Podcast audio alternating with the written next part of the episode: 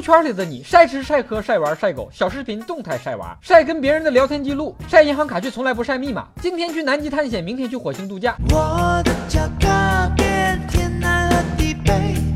认真扯淡的男人最帅，欢迎不着调的你，不准时收看小东瞎扯淡。朋友圈里的你是如此的多姿多彩、多才多贤。朋友圈里的你谁都配不上，只能单身。朋友圈里的你出去玩一定会晒机票，反正别人也看不出来是几个月前抢的低价打折票，不能退票，不能改签。如果不晒张飞机票，那这趟飞机算是白坐了。晒完机票过几个小时，又开始晒飞机翅膀旁边天边的云彩。你是我天边。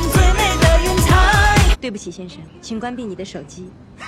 有专家提醒，登机牌上的条码隐藏着很多个人信息，不要随便晒。一旦被有心人拿到，一码在手，信息我有。专家完全是多虑了，还用得着机票泄露你的信息吗？航空公司和代理商早把你卖了。好不容易抽出时间去趟国外旅行，不晒照片吧，憋不住啊；晒照片吧，有风险。刚晒出来五分钟，有六个人找你代购，而平时这些人从来都不关心你的生活，连赞都不点。很多人都学聪明了，出国玩。咔咔拍照片，回来再发朋友圈。出去玩三天，回来能发一个礼拜，还不用帮人代购。还是佩服有些专业在朋友圈做海外代购的，天天发在国外吃喝玩乐的照片，其实压根儿没出过国，憋屋里点外卖呢。今天的蛋就先扯到这儿，喜欢的小哥哥小姐姐们，别忘了转发、评论、飞弹幕、双击关注、点个赞，咱们下期再见。